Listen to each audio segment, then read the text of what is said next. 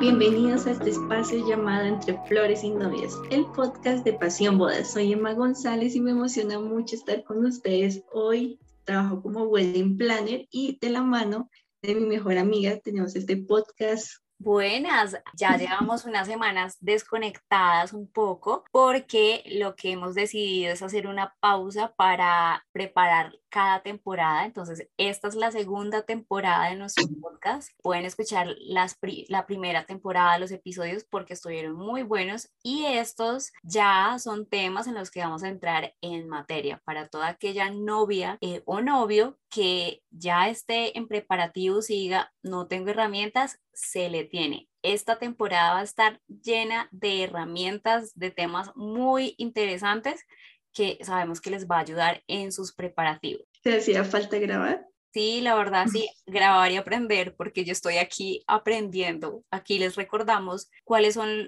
nuestros roles y es que Emma les va a dar su experiencia como wedding planner, pero no solo como wedding planner, sino como casada. Y yo aquí la verdad estoy aprendiendo, estoy en mi rol de hacer preguntas y así que estoy aprovechando a Emma. Cuéntanos qué tienes para hoy vamos a hablar de un tema que genera algo de peleas, un poquito de tensión entre los novios a la hora de hacer su lista de invitados. Ese es el tema de este episodio, cómo hacer la lista de invitados perfecta. A lo largo de, de este episodio, usted debe tener una hoja y un lápiz porque les vamos a dar muchas herramientas, muchos consejos para que ya cuando se sienten con su novio o novia, pues como que la atención no sea tanta. Pero vamos a empezar a hablar, Emma, sobre qué personas no tengo que invitar a mi boda. Entonces vamos a hacer como dos etapas y es a los que no vamos a invitar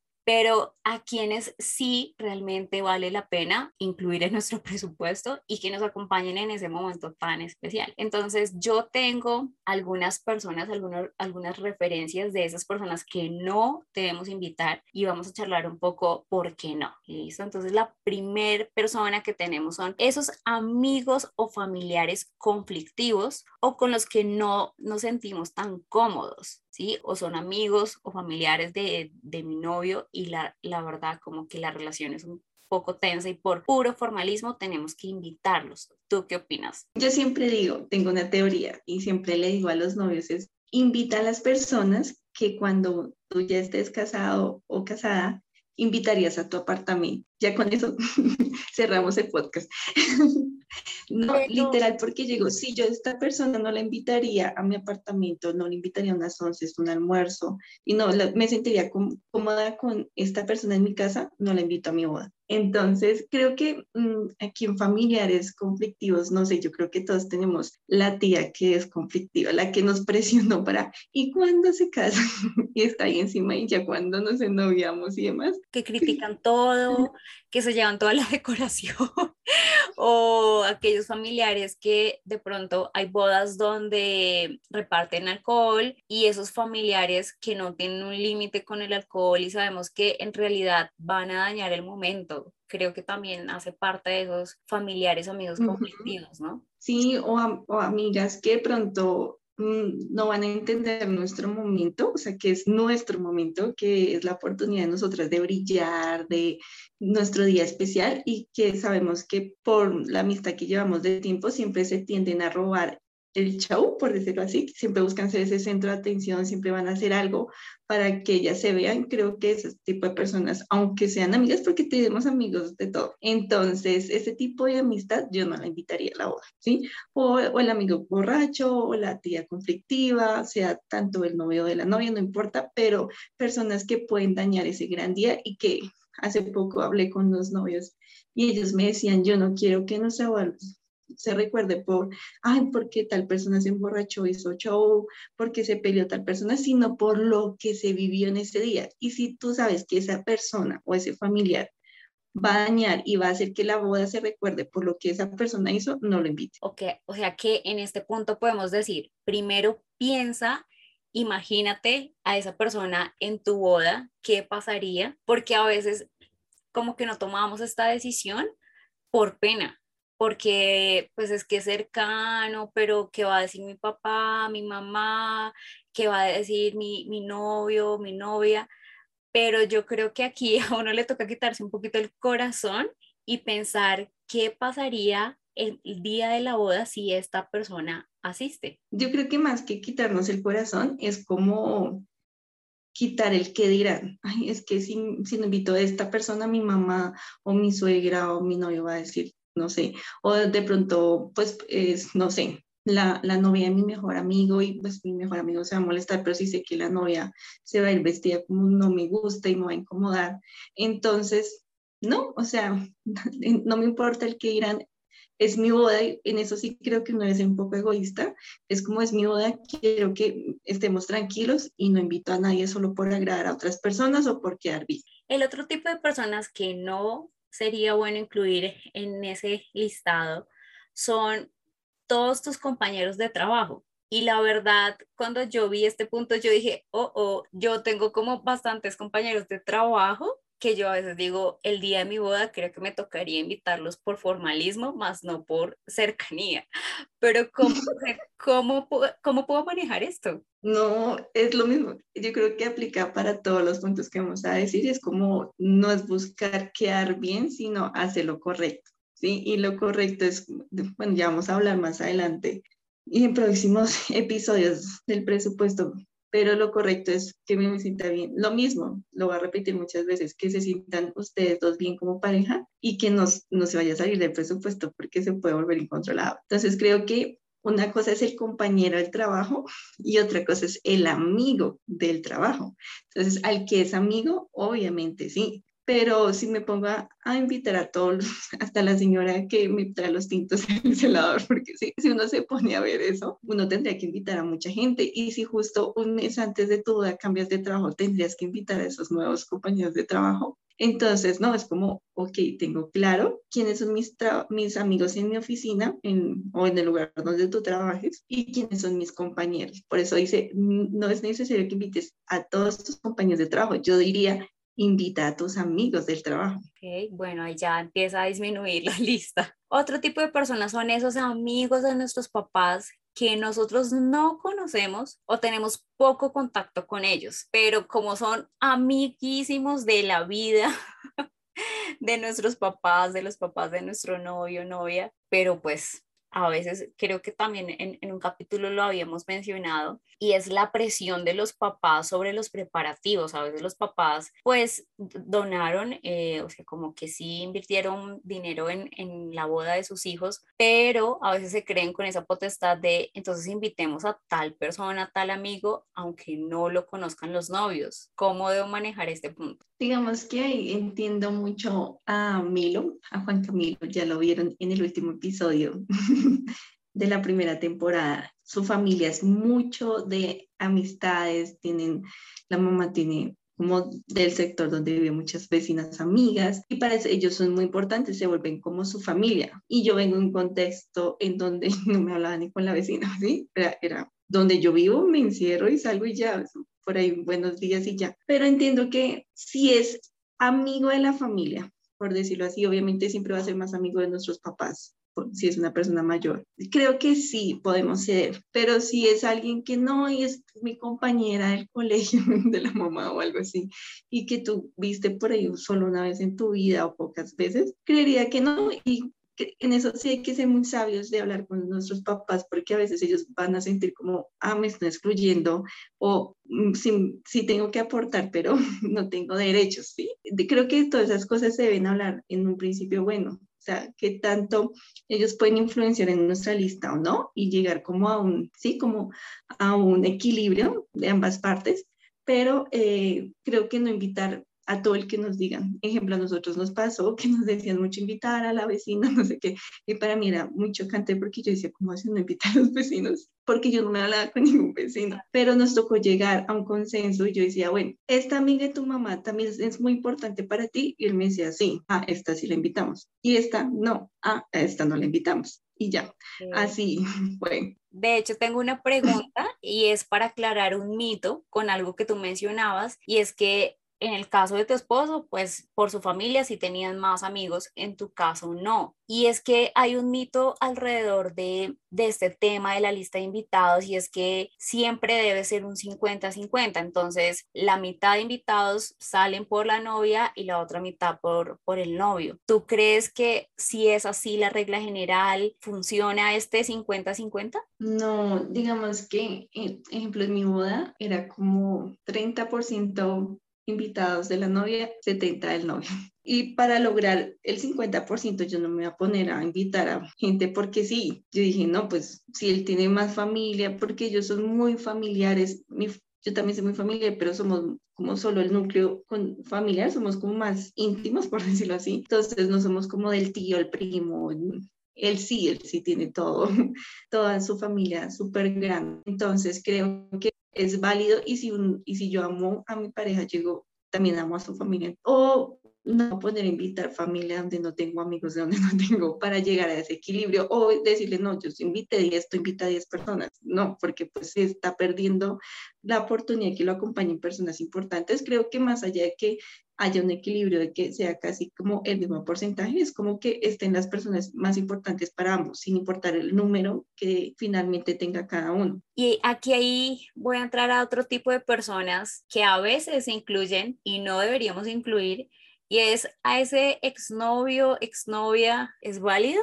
o la ex suegra, o sea, porque terminó la relación y, quedaron de amigos, eh, bien, y ya, después como que ya tú te vas a casar. No, para nada. Aunque yo tengo una amiga que también es planeadora, que es muy amiga de la que ahora es la, bueno, eh, la, una de las amigas más cercanas de ella es la, ahorita la esposa de su ex, que duraron muchos años, muchos años de novios. Entonces creo que también es como la madurez que tienen que eso es muy raro que ocurra, pero por regla general creería que no. O sea, porque no, nada que ver. Así se hayan caído bien, así sean personas queridas o al ex suegro. No porque le estás quitando el lugar a tu nuevo suegro, a tu nueva suegra, ¿sí? No le estás dando el lugar. Y pues obviamente uno siempre va a comparar, o sea, si va la ex puede decir como, ay, mi hijo era más lindo o mi hija era mejor.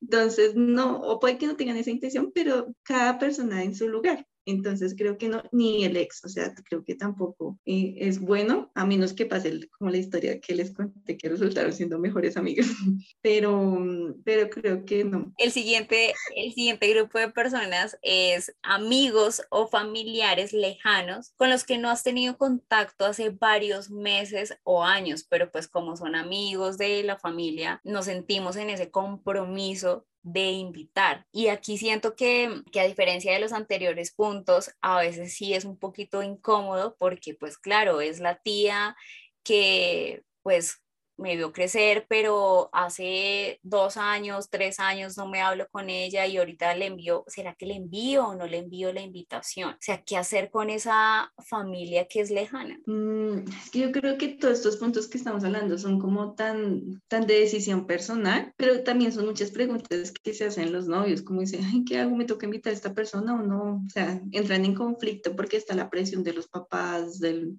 de la pareja, de los amigos, pero creo que no o sea, a menos, ejemplo, yo en, en, nuestra boda nosotros invitamos una, unos amigos con los que estudiamos y que no veíamos hace como cinco años, pero porque para nosotros fueron muy especiales porque marcaron el inicio de nuestra relación y no nos arrepentimos de haberlos invitado, pero hubieron otros que no invitamos, la verdad, porque no, esta es la verdad que todavía no los hemos visto. Ok, tengo otra duda en cuanto a la familia y es, ¿qué hacer, por ejemplo, con los niños pequeños? Si yo tengo un presupuesto muy limitado, si de pronto, pues como la temática de mi boda no tiene tantos espacios para, para niños pequeños, ¿cómo decirle a ese primo que tiene sus hijos chiquitos, decirle, no, o sea, no puede llevar a sus, a sus hijos, solamente su esposa? ¿Eso, eso, ¿Eso es válido? Muy buena pregunta. Muy chévere, muy chévere. Nos encanta tener. No, es que yo creo que una boda depende, la boda no es, o sea, eso sí se los digo del corazón, creo que ni, habíamos planeado esta pregunta ni nada, creo que me estás aquí corchando, pero em, no es un lugar porque se me ve muy feo, o sea, y con el respeto de todos los que lo hacen, que un papá tomado y, y esté detrás de niña está tomado no es un lugar para una niña, no es un lugar niño. Y pasa mucho que ellos están ahí bailando o disfrutando su momento y, y los niños por lo general son en haciendas, son lugares donde no está organizado para cuidar niños, o sea, o para que ellos duerman. Entonces es como, oye papá, estás pendiente de tu hijo porque mira que se fue allá, está oscuro, ¿sí? Entonces, como, como que ustedes como novios pueden prever eso y decir, si mi fiesta, o sea, mi celebración, sé que no es un lugar apropiado para un niño,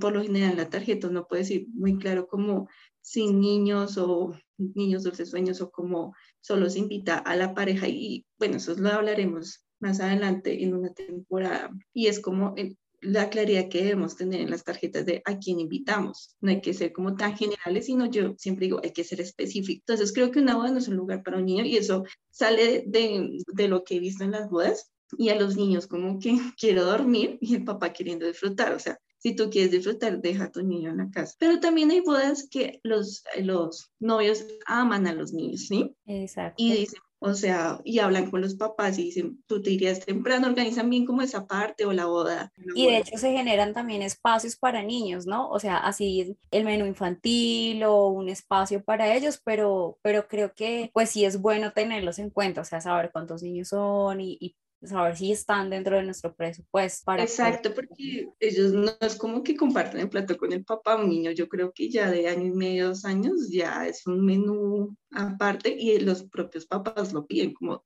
tienes algo para mi hijo.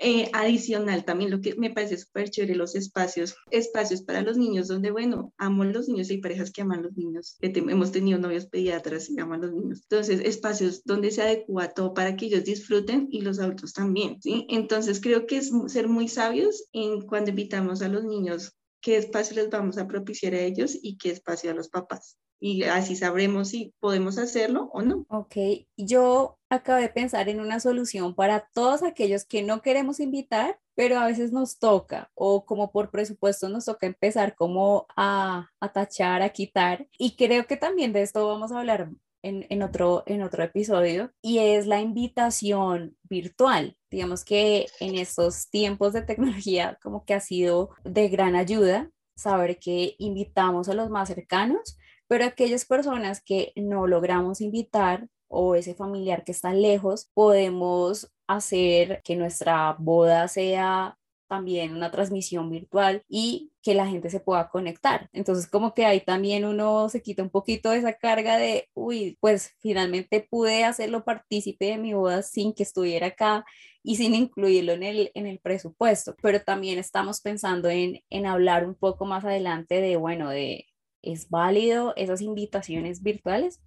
Entonces, espérenlo también muy pronto, pero por ahora puede ser una, una solución, una solución de aprovechemos la tecnología para pues tampoco dejar a todo el mundo por, por fuera. Y aquí quiero preguntarte, ¿por qué crees que es importante tener una lista de invitados clara? O sea, antes de empezar con los preparativos. O sea, creo que es como de las primeras cosas. De hecho, organizando los temas, yo dije, no, pues lo primero son, e, e, es el presupuesto y los preparativos, pero creo que no, o sea, y, y aquí tú profundizas más porque es importante tener esa lista de invitados clara antes de empezar con los preparativos. Digamos que para mí es muy importante porque los novios les suele pasar que empiezan a buscar lugares, wedding planner, empiezan a cotizar y uno cuando les pregunta, bueno, ¿cuántos invitados tienes? Dos preguntas que siempre les, les vamos a hacer los wedding planner y es ¿qué presupuesto tienes y qué cantidad de invitados tienes?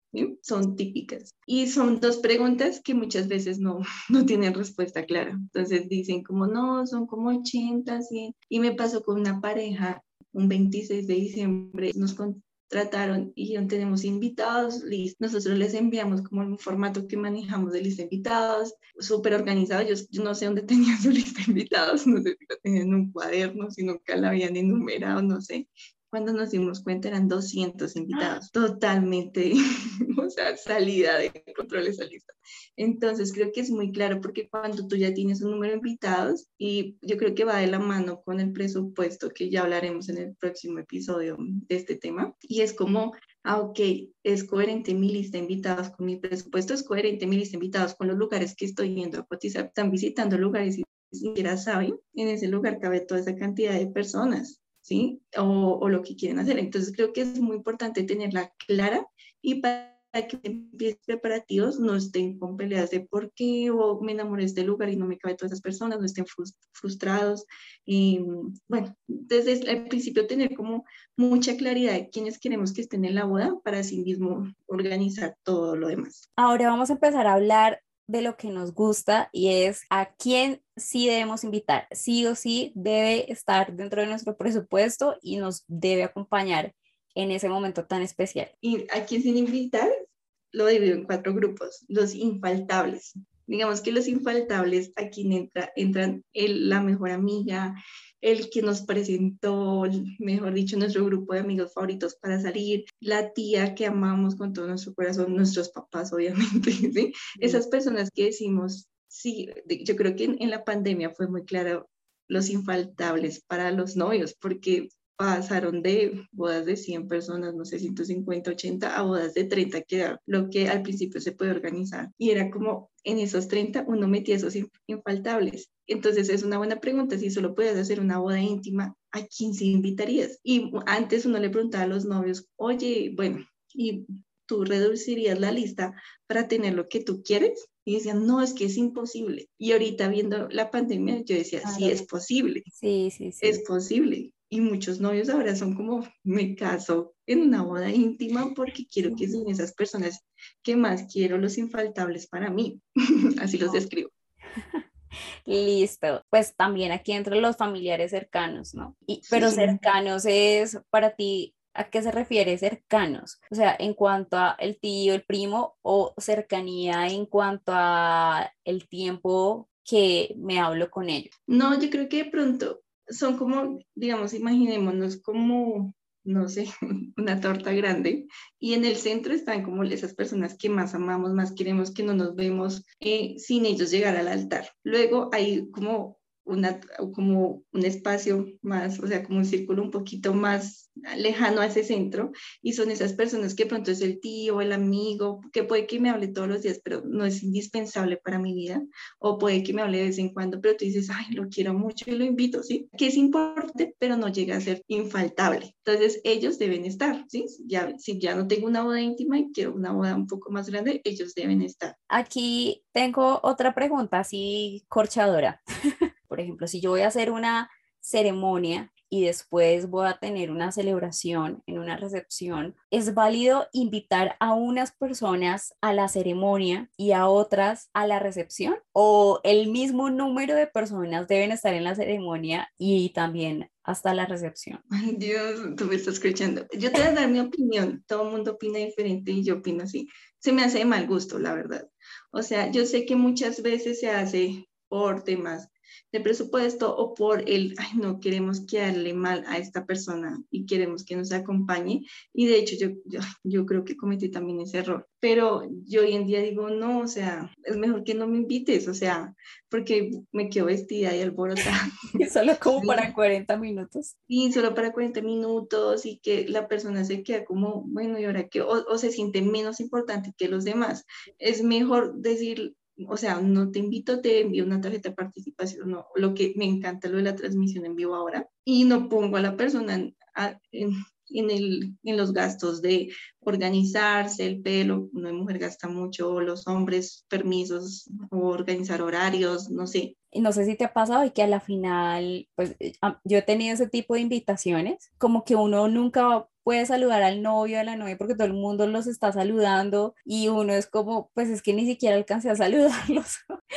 Entonces, sí, la verdad es como, como un poco incómodo, pero pues lo que tú dices es, es válido, como que va y si los, el presupuesto de cada quien. Pero, y si uno los, o sea, si uno va a hacer eso, no pida regalo, o sea, no, nada. Claro. Porque el mensaje que estás enviando es incorrecto, o sea, es como te estoy invitando para, para que me sobre, para regalo.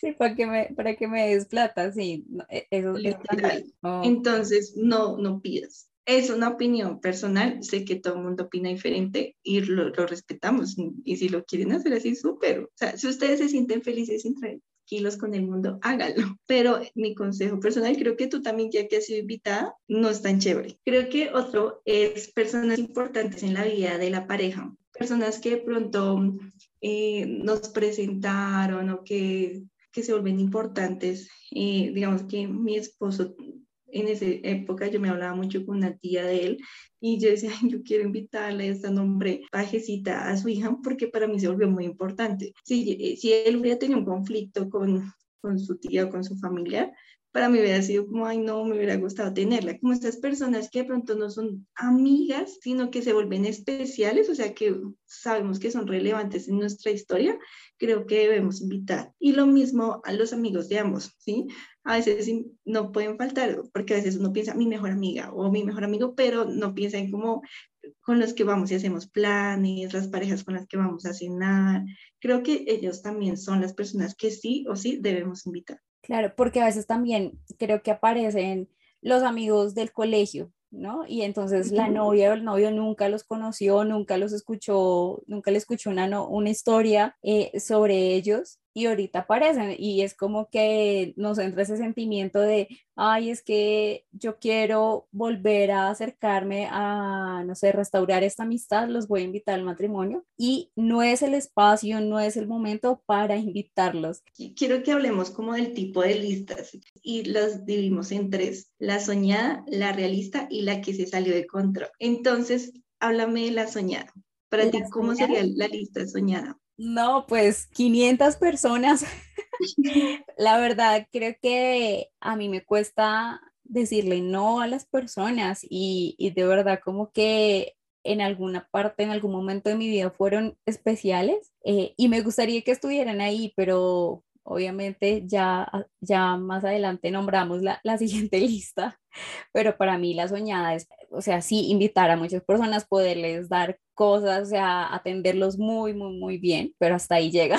Ay, quienes lo conocen a Dianita, ella es súper protocolaria. Yo siempre le digo, tú siempre usas las palabras correctas en el momento correcto, ya piensa todo lo que va a decir. Y yo creo, sí, o sea, tú serías de la que invita a la del colegio, a la de la universidad, a todos los compañeros del trabajo, al jefe, a todo el mundo. Pero sí, digamos que esa es como la expectativa, que podamos invitar a todos los que queremos, todas las personas con las que nos sentimos cómodas y qué chévere poder tener el presupuesto para eso. O sea, qué chévere y el espacio que queremos, que soñamos, justo se preste para tener esa lista soñada, ¿sí? Digamos que muchas parejas que pueden tener su boda con la lista invitada y hay otras que no. Entonces, por eso está la lista realista, porque yo creo que uno de 500 ya es presupuesto ilimitado, o sea, como te gastas un montón. Em, la lista realista, creo que también ahí podemos incluir a, a las personas que nos hace sentir incómodos, o sea, sacarlas como seamos realistas y no vamos a estar bien con esas personas que dijimos que no invitaríamos, o sea, que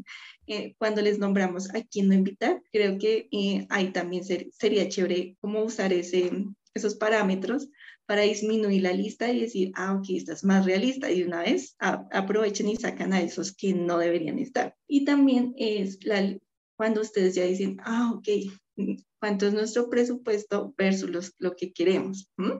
Y el estilo de boda, porque hay novios que uno habla y dicen no, y uno los conoce y son muy como de, de cosas íntimas, sencillas, son muy, muy tiernos, por decirlo así y son también muy penosos, o sea, no son de mostrarse mucho a otras personas. Y te dicen, no, tengo una lista de 150 y uno dice, ok, te vas a sentir tú una persona tan tímida con, con 150 invitados, cuando en su corazón quieren una boda íntima, el, un estilo de boda íntima. Entonces creo que eso también es una boda realista. Bueno, ¿con qué me voy a sentir bien? ¿Con qué estilo de boda me siento bien? ¿Cómo es, ¿Cuál es mi presupuesto? Y quiénes realmente deberían estar. El siguiente tipo de lista es la que, la que no calculó el costo en ningún momento y es la que se salió de control. ¿Qué te ha pasado? Creo que es la mayoría. ¿De verdad? ¿Te ha pasado? Sí. O sea, es, es muy común. Sí, yo no sé por qué esto genera discusiones entre los papás y novios, entre los novios, o, o, los novios no son realistas con su presupuesto y muchas veces es como eso vamos a hablar más adelante, pero además, ¿cómo hacemos para controlar más el presupuesto si nos está saliendo? Yo digo, pues desde un principio teníamos un número de invitados y seguiste invitando más personas, entonces se te salió el control o, o, o invitaste más pensando que te iban a decir que no, ciertas personas y resulta que esas personas dijeron que sí. O unas personas cuando uno confirma dicen, no, la verdad no, no puedo asistir, no voy a estar, o le dicen a los novios, muchas gracias por invitarme, pero no voy a poder estar, y ocho días antes te dicen, sí, sí voy a estar, y tú ya invitaste a otras personas. Entonces creo que ahí cuando tomas unas decisiones como tan apresuradas o creyendo en tener expectativas de cómo van a, a responderte los invitados, ya se te salió el control cuando no eres realista, cuando también estás invitando a todo mundo, al, al conflictivo, también a tus infaltables, pero a la vez también a los que pronto es solo por compromiso. O sea, es, es, una mezcla de la lista que sueñas y lo que no quieres. Pero y aquí te pregunto, ahora lo mencionabas, ¿es bueno o no hacer esa invitación previa, ese guarda esta fecha y confirma tu asistencia para nosotros más o menos tener un estimado de cuántos van a asistir o definitivamente no. O sea, he visto, he visto parejas y, y he recibido invitaciones donde me llega primero una invitación dos meses antes, más o menos, y me dice, guarda esta fecha y confirmanos tu, tu, asistencia, pero a los 20 días al mes ya me llega la invitación formal porque yo dije que sí iba a asistir. Entonces, no sé si esto sea útil para reducir un poco y, saber qué número de invitados vamos a tener. Sí, puede funcionar, pero también debes saber que qué tal que todos te digan sí, o la mayoría, y tú enviaste pensando que el 50% te iba a decir no. Entonces creo que desde un principio puedes ser muy realista, ¿sí? Y yo creo que si tú trabajas desde un principio, ahorraste, investigaste bien sobre el mercado de las bodas, eh, fuiste consciente de lo que quieres tener o no en tu boda, tú puedes tener tanto una lista realista como la lista soñada, o sea, como todas las personas con las que sueñas, pero de la mano soy realista, ¿sí? Porque me preparé con anticipación. Y si hacemos eso que te envían, como guarda esta fecha desde antes, si todos te dicen si no va a ser un problema porque tú dijiste, bueno, ya, ya lo tenía presupuestado y no invité a alguien porque sí, sino porque quería que estuviera. Ah, bueno, también una lista que se sale del control son como las listas en donde influyó todo el mundo, la tía, el tío, el papá, la mamá, obviamente no estamos en contra de los papás, pero también cuando la lista la resulta manejando los papás de los nuevos y los nuevos ni siquiera saben ni conocen a los invitados, eso también pasa. Entonces, creo que es cuando tú sabes lo que quieres para tu boda.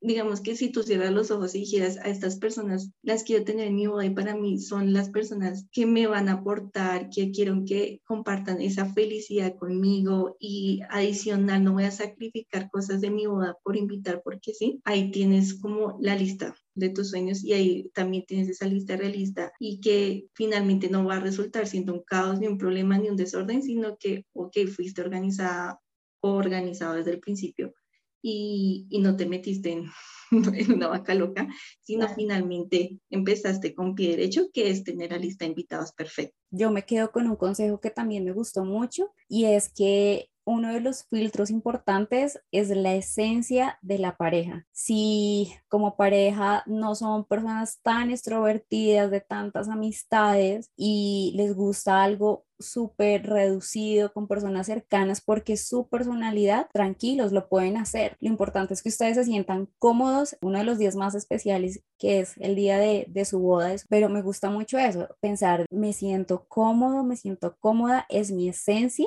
Este tip también me parece súper válido. Siempre les digo, no sacrifiquen la boda de sus sueños por invitar porque sí. Y los invitamos a, a comentar en nuestra última publicación en arroba entre flores y novias. Tenemos además este podcast, está, lo puedes recomendar por Spotify, estamos en Apple Podcast, estamos en Google Podcast también. Si quieren conocer un poco más de nuestras publicaciones, estamos en Instagram como arroba entre flores y novias. No se pierdan el tema de la próxima semana porque, ¿cuál es? ¿Cuánto cuesta casarse en Colombia? Gracias por escucharnos y nunca olviden que el amor es el vínculo perfecto. Mi gran amor, tú y yo, profunda inspiración de amor, es junto a ti.